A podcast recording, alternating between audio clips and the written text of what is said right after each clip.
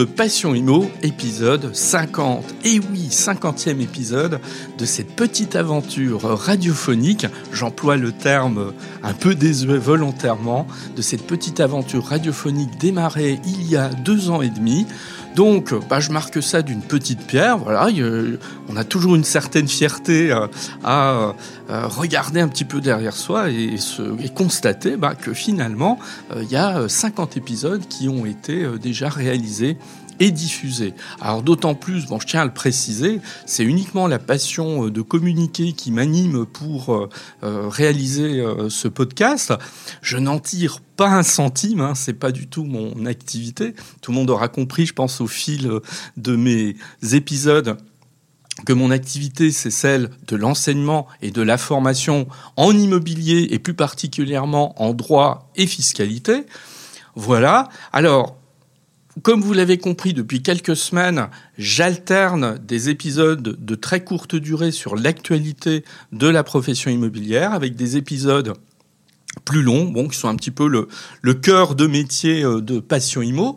Ah ben aujourd'hui, c'est euh, le cas une interview et euh, j'ai rencontré Élise Ripoche. Alors Élise Ripoche, elle, elle dirige l'agence J'affiche complet qui est centrée sur la location saisonnière. Son objectif, c'est d'accompagner pour booster la fréquentation d'une location saisonnière. Donc on va parler de tout ça, mais ça va être surtout euh, l'occasion de décrypter, d'expliquer euh, une activité, celle de la location saisonnière, bon, qui est un petit peu ambivalente, je m'explique euh, très rapidement. Euh, D'un côté, elle est parée un peu de toutes les vertus fiscales, rentabilité, etc. Bon, euh, souvent quand on, on lit de la presse grand public, on a l'impression que c'est une sorte d'Eldorado, la, la location saisonnière, qu'il faut y aller absolument pourquoi pas, on va en, discuter.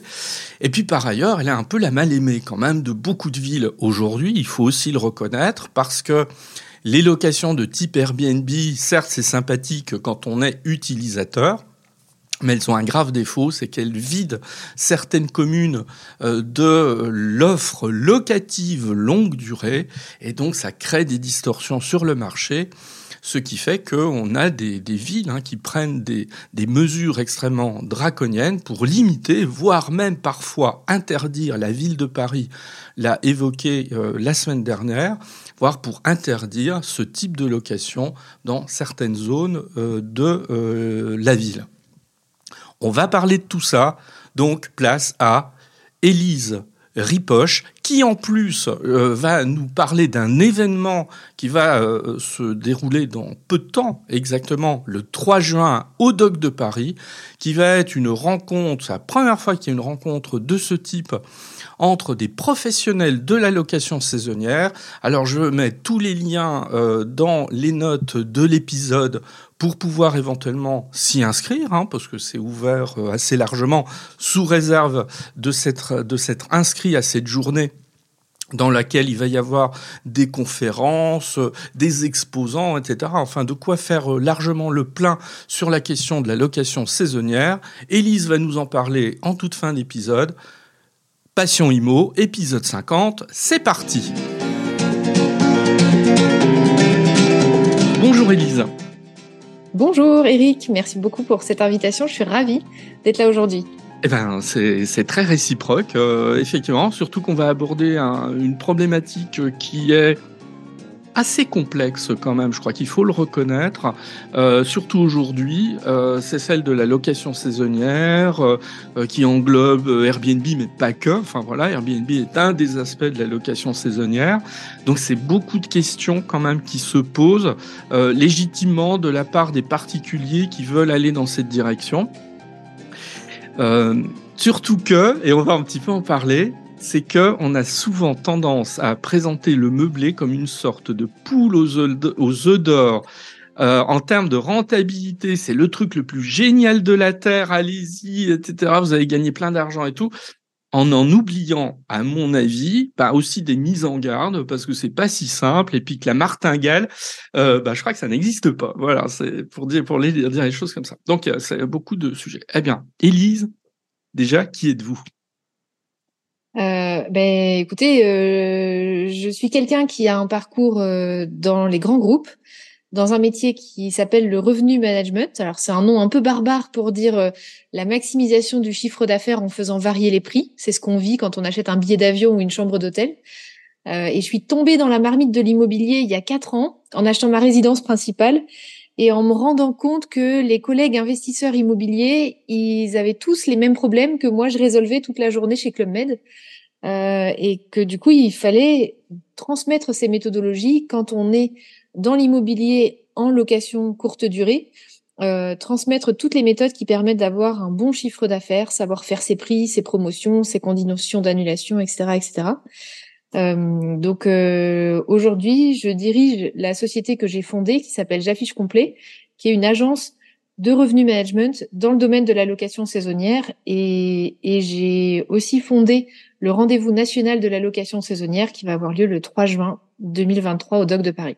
Tout à fait, dont on va parler effectivement après parce que c'est un rendez-vous. Euh, je suis allé voir, euh, puis après j'ai le sentiment qu'il y a des invités qui, qui arrivent un peu euh, régulièrement. Hein. Il y en a un qui est annoncé, je crois, ce matin, un nouveau sur LinkedIn, etc. Donc effectivement, on va pas oublier ça. Très bien. Eh ben, on va parler déjà de j'affiche complet. Qu'est-ce que c'est que cette structure qui s'appelle, qui a un très joli nom, en plus j'affiche complet. Qu'est-ce que vous proposez? euh, aux particuliers bah, qui souhaiteraient éventuellement faire appel à vous alors pour J'affiche complet, on va euh, aider à la fois, comme vous dites, les particuliers qui ont des biens en courte durée.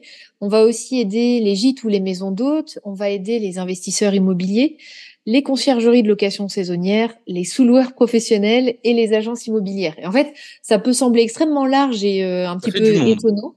c'est ça, ça, on peut se dire bon, ok, ils sont très dispersés ces gens-là, mais au final non, pas du tout. Euh, dans tous ces, ces cas-là, on a des biens qu'on exploite en courte durée et on peut être déçu du chiffre d'affaires qu'on obtient. Et donc c'est dans ces situations-là que vient, nous on vient aider.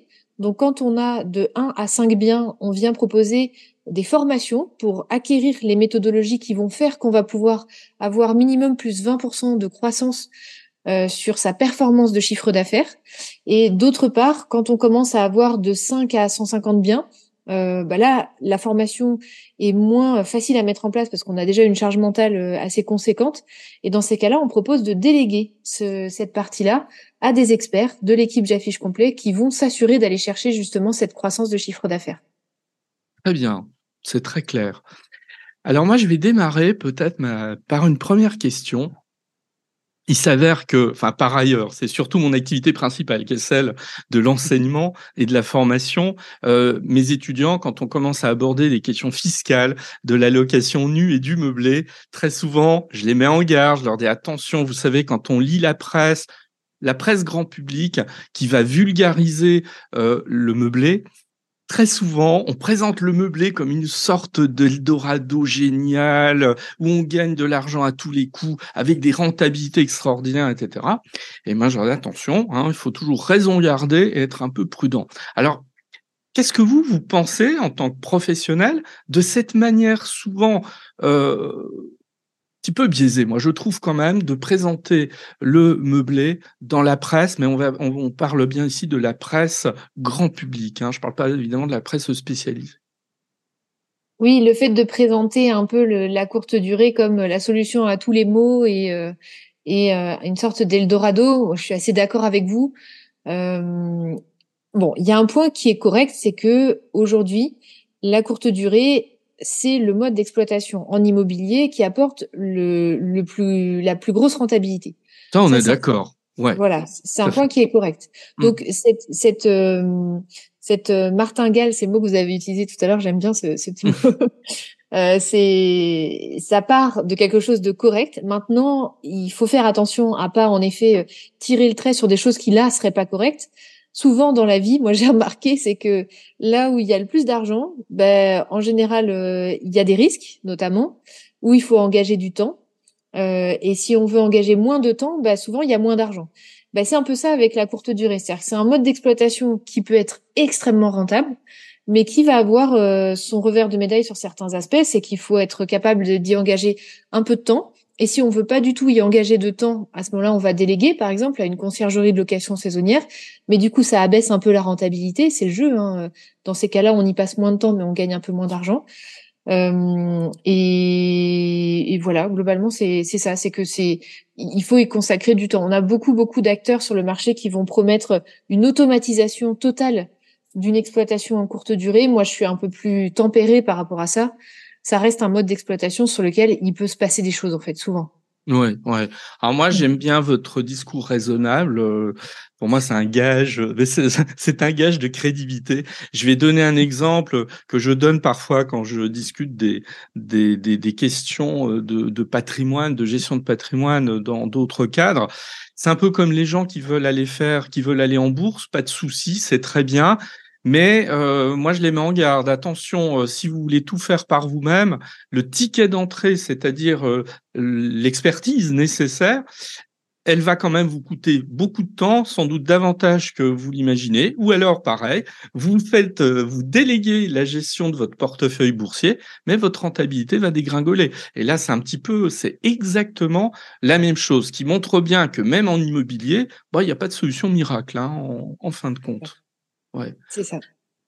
Alors aujourd'hui, euh, pareil, autre question. Euh, est-ce qu'il y a des lieux en France où euh, la location saisonnière est totalement exclue?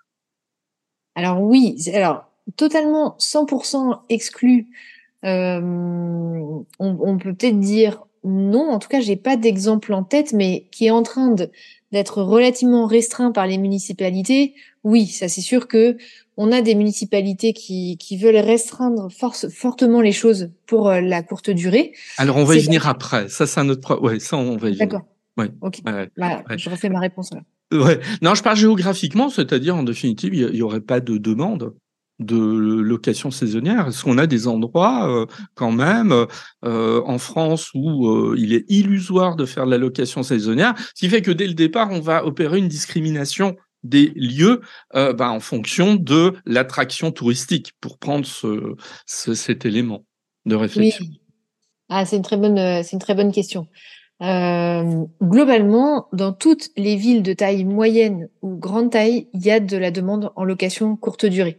Et on a souvent une demande hybride entre la demande euh, loisir et la demande affaires. Il y a beaucoup de villes en fait qui se retrouvent à avoir beaucoup de demandes en euh, location saisonnière slash location courte durée, mais par une clientèle affaire. Alors c'est vrai que ça peut être, ça peut sembler étonnant de prime abord, mais aujourd'hui la clientèle affaire elle oscille beaucoup entre euh, l'hôtellerie ou la location saisonnière. C'est c'est vraiment une, une vraie réalité. par contre, là où on peut avoir plus de doutes, c'est sur les très petites villes. Parfois, ça arrive assez fréquemment qu'on ait des personnes dans la communauté J'affiche complet qui investissent sur des biens ou qui projettent d'investir sur des biens de petite taille, euh, sur des villes de petite taille. Euh, et du coup, en regardant un peu l'écosystème existant, ils voient qu'il n'y a pas grand monde. Ils voient qu'il n'y a pas beaucoup de, de, de, Alors parfois, il peut y avoir un ou deux hôtels, mais même pas sûr. Mmh. Euh, et du coup, euh, seulement quelques annonces.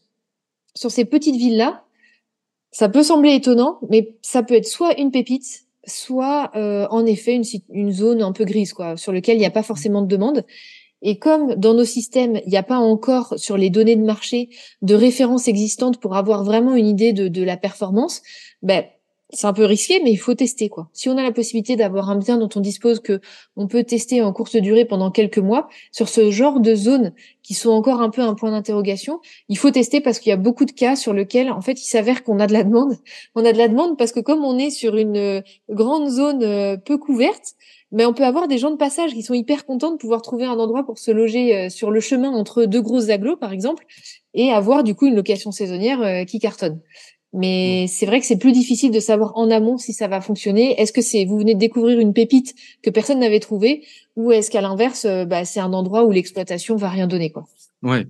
Votre réponse longue, à mon avis, montre une chose, tout simplement, c'est qu'il n'y a pas de généralité et qu'en fait, comme très souvent en matière d'investissement, on va être au cas par cas et que c'est pas parce que mon voisin a euh, réalisé un investissement en location saisonnière absolument génial que moi je vais le réaliser à l'identique. Enfin, je pense hein, que là on est sur, on doit être sur du coût humain, j'imagine, quand on veut aller au plus près euh, et conseiller euh, au plus près les gens.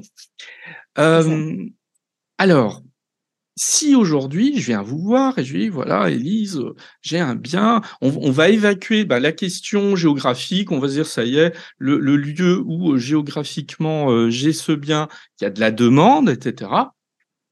Qu'est-ce qu'on peut dire Qu'est-ce que comment vous allez me vendre entre guillemets J'aime pas trop le mot, mais comment vous allez euh, éventuellement me dire bah oui, euh, Eric, vous avez peut-être plutôt intérêt à faire de la location saisonnière. Quels sont les arguments que vous allez mettre en avant pour que je fasse de la location saisonnière?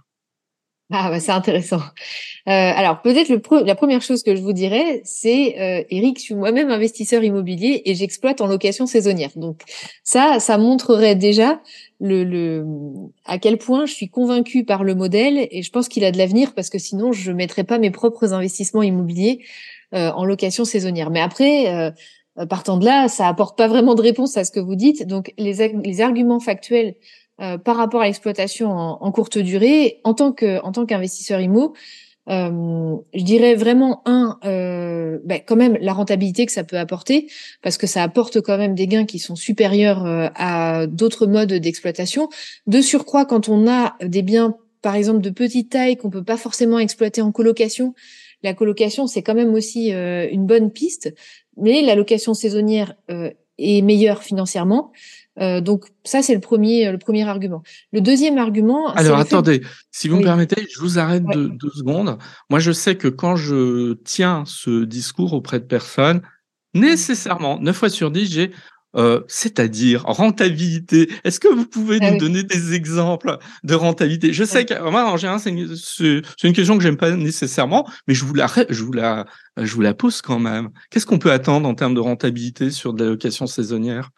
Alors, ah, des fourchettes, hein, attention. Ouais, c'est des fourchettes. J'aurais du mal à vous donner une fourchette haute parce que je pense que ça peut aller très haut, mais je dirais une rentabilité minimum de 10%, quoi. D'accord. On, on, euh, parle en brut, hein. On parle en brut, évidemment. Ou en euh... net.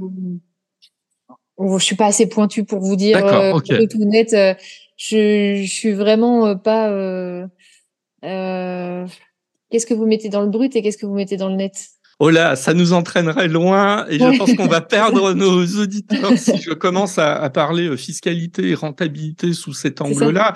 À mon avis, 10%, on est plutôt sur de la rentabilité euh, brute quand même, c'est-à-dire on n'a pas encore payé son impôt quand euh, on calcule la rentabilité. Ah oui, oui. Hein. oui, tout à fait. Hmm. Oui, en brut. Donc en brut. D'accord. Bon, voilà. mais oui, et après, ça peut aller, ça peut aller très haut. Bien.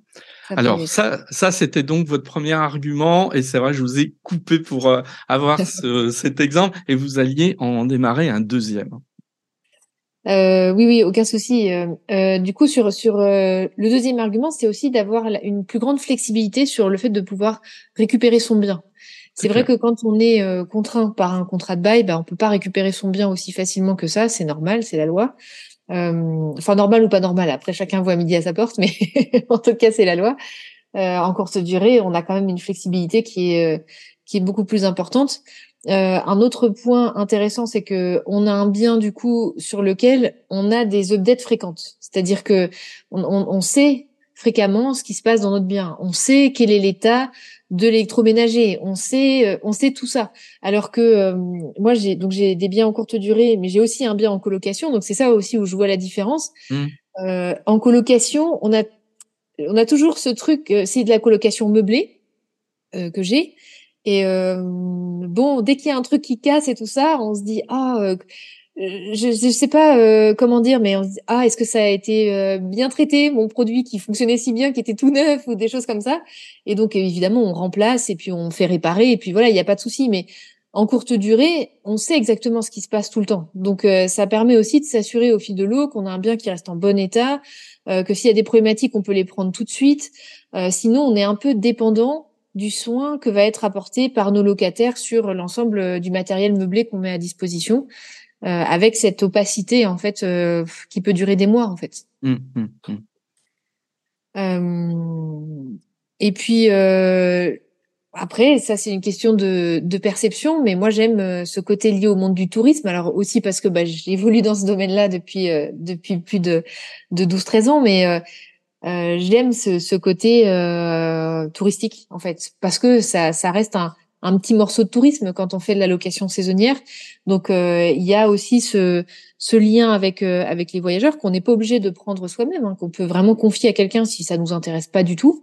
Mais si c'est quelque chose qui nous intéresse, il y a un côté assez sympa aussi de de l'accueil touristique en fait ou de, de l'accueil du même si c'est une clientèle à faire des, des personnes qui sont de passage c'est toujours très très enrichissant Ouais. Mmh. Alors, est-ce que, euh, je, pareil, je vais, je vais vous, je vais vous donner un, je vais, je vais vous donner deux exemples très rapides. Euh, une de, de, mes étudiantes, il y a trois ans, qui avait été conseillée par une agence immobilière d'aller sur de la location euh, saisonnière. Mmh. Et un an après, elle m'a appelé, elle m'a dit, bah écoutez, je suis extrêmement déçu. Moi, ça me prend sur le plan administratif, déclaration, etc. énormément de temps. Je ne soupçonnais pas l'ampleur, en fait, du temps que j'allais y passer. Mmh. Conclusion, si c'était à refaire, je ne l'aurais pas fait. Ça, c'est mon premier exemple. Deuxième exemple, une jeune femme qui était euh, lyonnaise, avec un enfant, un petit enfant, ça a son intérêt, son importance. Elle avait un bien immobilier sur Paris qu'elle faisait là encore de la location euh, courte durée. Et au bout d'un moment, elle s'est dit, j'en peux plus, j'arrête. Elle montait sur Paris cinq, six fois dans l'année, etc. Avec son petit, enfin bon, elle était dans des circonstances familiales un peu compliquées. Et euh, plutôt, alors elle aurait peut-être pu déléguer, ça après c'est un autre problème, vous allez justement me, me donner votre point de vue, elle a arrêté. Elle a dit, moi, je peux plus euh, faire ça. Voilà. Et là, à travers ces deux exemples, moi, j'en ai conclu, euh, oui, ça peut être extrêmement chronophage, euh, demandeur sur le plan administratif et rebuter un certain nombre de personnes qui sont un petit peu euh, attirées par une espèce de miroir aux alouettes dès le départ. Alors, qu'est-ce que vous pensez de ces deux anecdotes?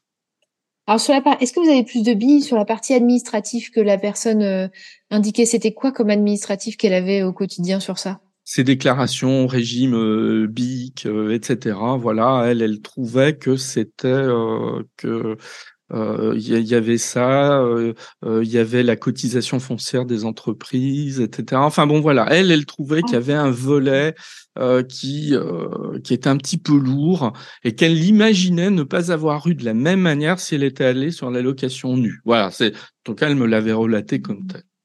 Oui, bah, c'est intéressant ce que vous dites. Dans les deux cas, c'est le fait de déléguer. Après, mmh. je ne jette pas la pierre aux personnes en disant ah ben vous auriez dû déléguer euh, point à la ligne parce que c'est vrai que la délégation ça reste un coût. Donc souvent on se retrouve bah, soit dans un cercle vertueux ou soit dans un cercle vicieux malheureusement, parce mmh. que parfois, si euh, ça dépend comment le projet a été constitué à la base, mais si euh, ben, si on n'a pas la possibilité d'avoir une rentabilité suffisante pour pouvoir déléguer, ben, on se retrouve malheureusement dans ce cercle vicieux où la rentabilité est pas au rendez-vous, du coup on n'a pas les moyens de déléguer, du coup on se retrouve surchargé, et en fait c'est la noyade. Donc euh, c'est important aussi, et, euh, et je pense que c'est des sujets aussi que vous maîtrisez euh, sur le bout des doigts probablement même mieux que moi. Euh, c'est important au moment de la construction du projet d'investissement immobilier de se dire quel sera mon mode d'exploitation, quel est, en fait, c'est toujours le KPI argentant quoi. quel est l'argent dont je veux euh, tirer de ce projet et quel est le temps que je suis prêt à y consacrer.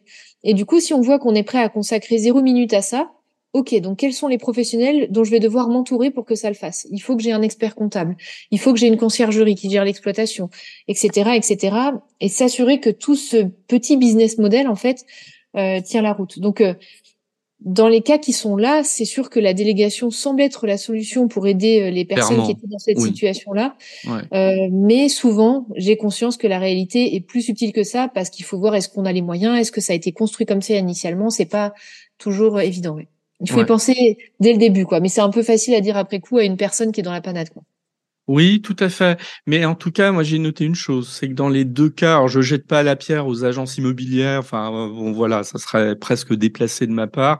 Mais j'ai noté que c'était dans les deux cas deux agences immobilières qui n'avaient pas été, à mon avis, suffisamment euh, euh, accompagnatrices en expliquant quels allaient être aussi les inconvénients de tout faire soi-même et d'éviter la délégation. Voilà. Et elles se sont un peu jetées comme ça, euh, voilà, sur la foi des, des, des, bons conseils qui étaient des conseils peut-être un peu optimistes quand même qu'on leur mmh. avait euh, qu'on leur avait fournis. Voilà. Ouais, vous avez raison. Et c'est vrai qu'en tant que personne qui investit en immobilier, euh, on peut pas se projeter sur quelque chose qu'on n'a jamais réalisé soi-même. Quand on se dit location saisonnière, souvent, moi j'ai des personnes qui, qui me, me disent les choses comme ça.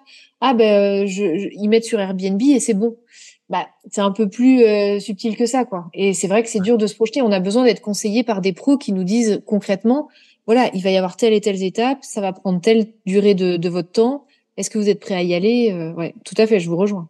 Et si j'ai bien compris, c'est là où vous pouvez intervenir en, en fait. À ce stade ou où j'ai mal compris euh, éventuellement. De la part voilà mes, mes deux euh, mes deux interlocutrices là qui me faisaient part de leur désarroi c'était il y a quelques années, mais si vous aviez existé, est-ce qu'elles auraient pu vous contacter en fait euh, au moment où elles faisaient l'acquisition de ce bien pour dire bah on a besoin d'un je sais pas d'une expertise, d'un point de vue pour nous aider à un peu plus naviguer dans tout ça euh, ou euh, non ou est-ce que c'est pas du tout votre votre offre de métier n'est pas sur ce registre?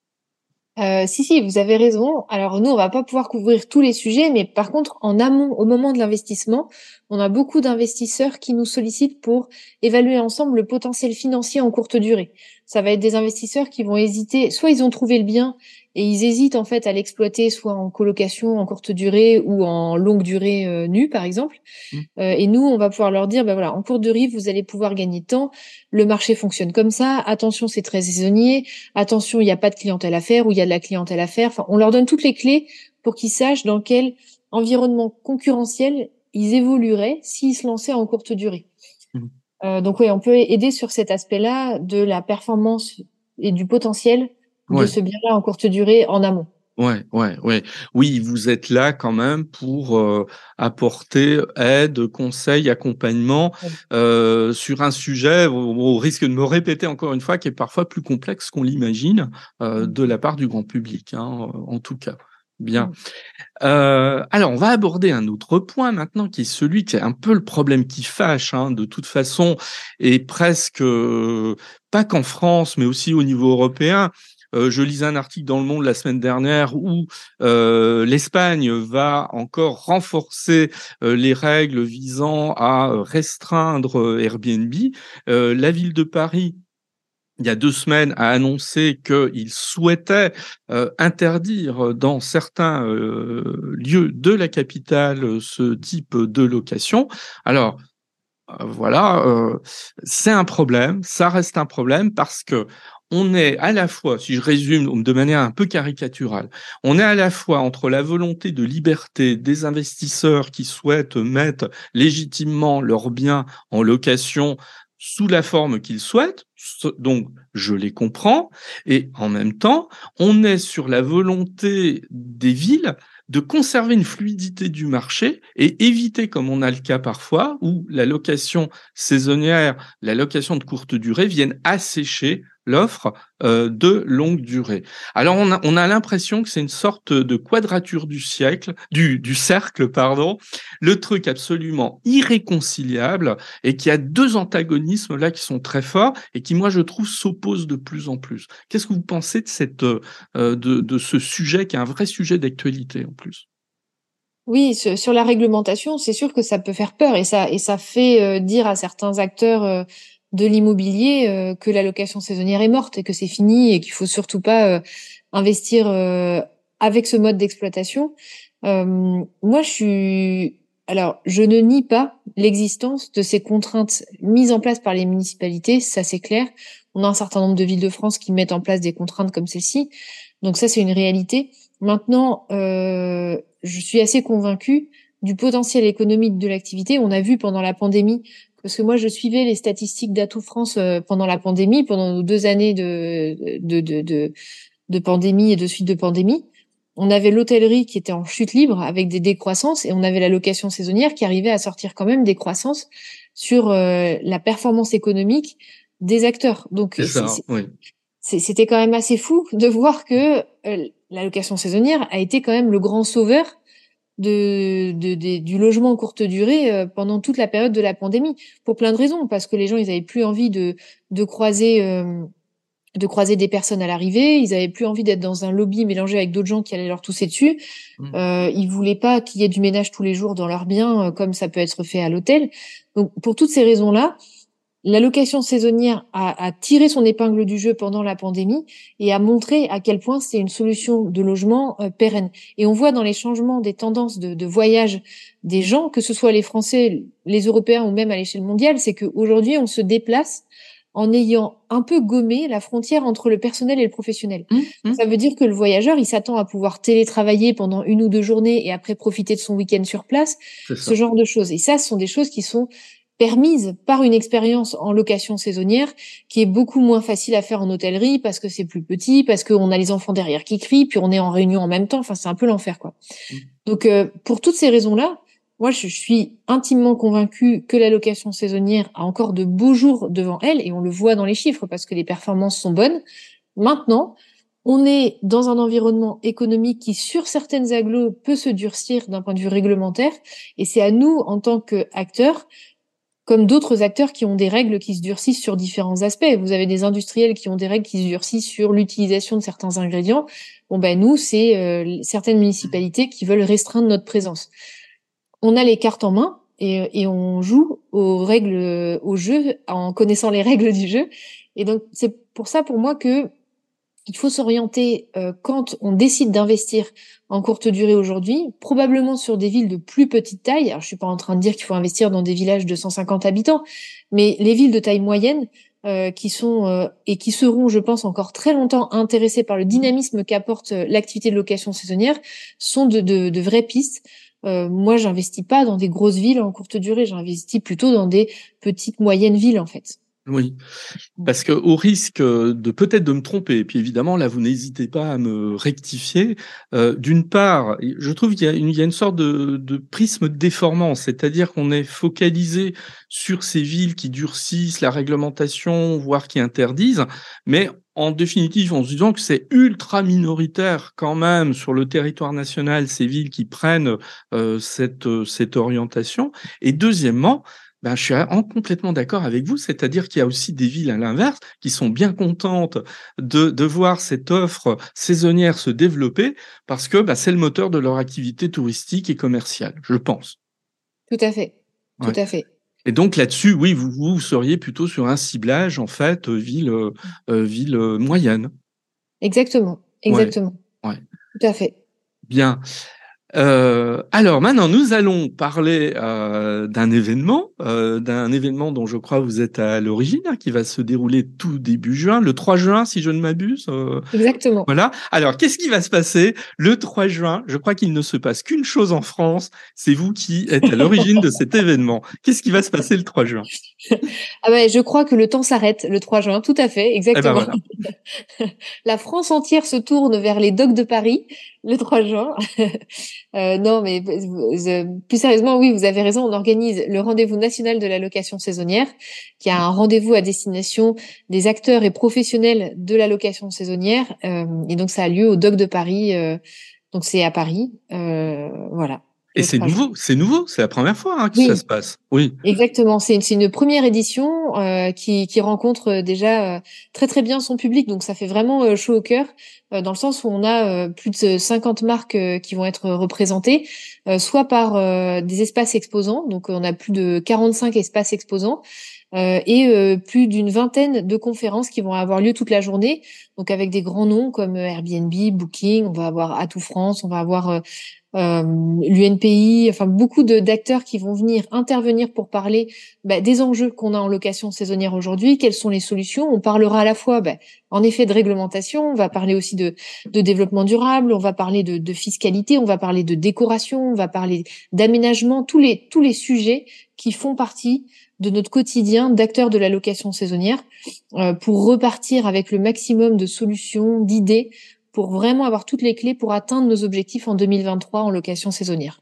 Élise, vous venez de nous présenter en fait cette journée du 3 juin. Elle est destinée à qui cette journée? Alors cette journée, elle va être destinée aux différents acteurs de la location saisonnière en France. Donc ça peut être les gîtes et les maisons d'hôtes, ça va être aussi les investisseurs immobiliers. On va avoir aussi les dirigeants de conciergerie ou les dirigeants de sociétés de sous-location professionnelle et enfin bien sûr les agents immobiliers qui ont une partie de leur activité en location saisonnière.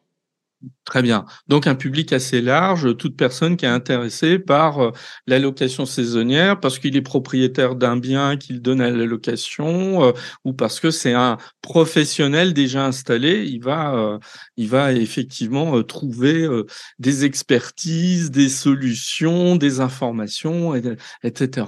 Ouais. les dogs de Paris, c'est où précisément? Alors, ah les docks de Paris, c'est sur la commune d'Aubervilliers. Il y a un accès en métro avec la ligne 12, euh, juste à côté. Donc, on est vraiment euh, collé à Paris. Ah oui, tout à fait. Oui, oui, moi j'ai. Ah, oui, oui, oui, je, je connais bien en plus euh, donc oui, oui, c'est effectivement. Je mettrai les liens dans les notes de l'épisode en fait, parce que je crois qu'il faut, hein, il y a nécessité de s'inscrire hein, si on veut participer, etc. Je mettrai tout ça parce que, euh, ben, comme on le disait il y a cinq minutes, c'est le premier événement de ce type que vous créez.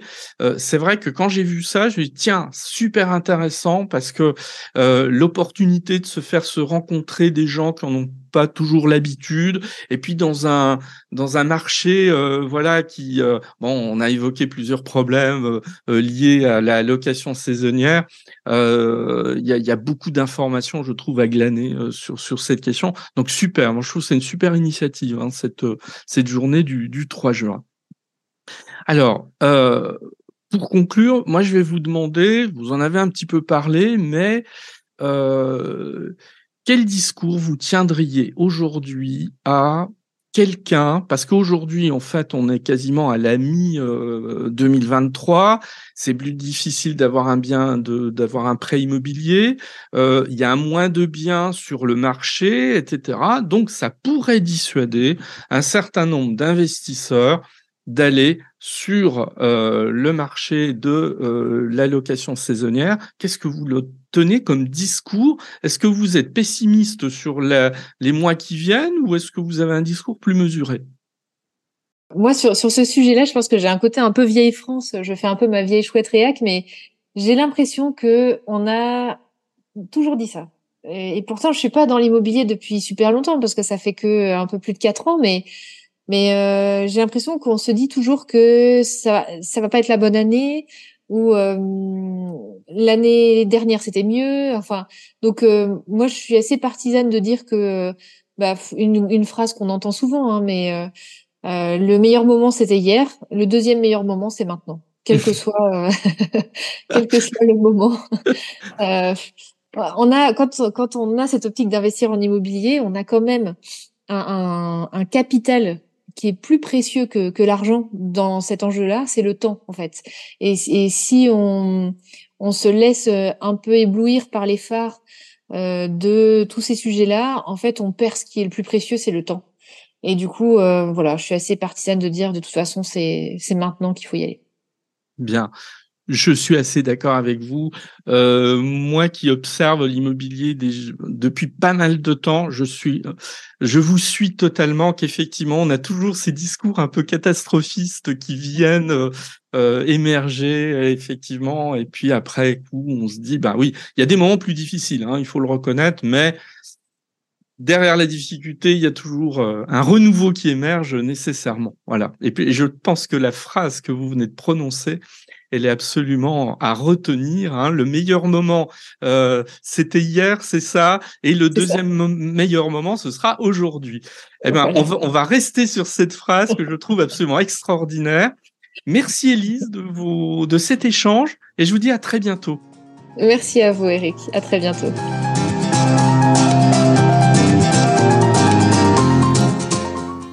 Passion Imo, c'est terminé. Je vous dis à très bientôt. Mais avant de se quitter, euh, juste euh, une petite chose.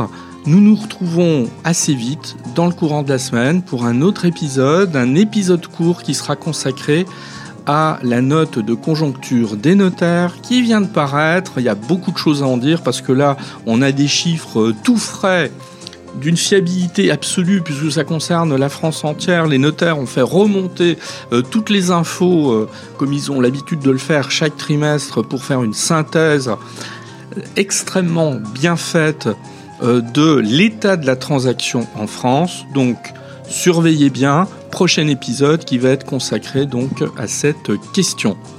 Avant de se quitter, bah, n'oubliez pas, si vous avez euh, quelques secondes, euh, d'aller euh, mettre quelques étoiles sur Apple Podcast. n'oubliez pas non plus, bah, si vous avez des, des, questions à me poser, si vous voulez me contacter, vous allez sur mon LinkedIn.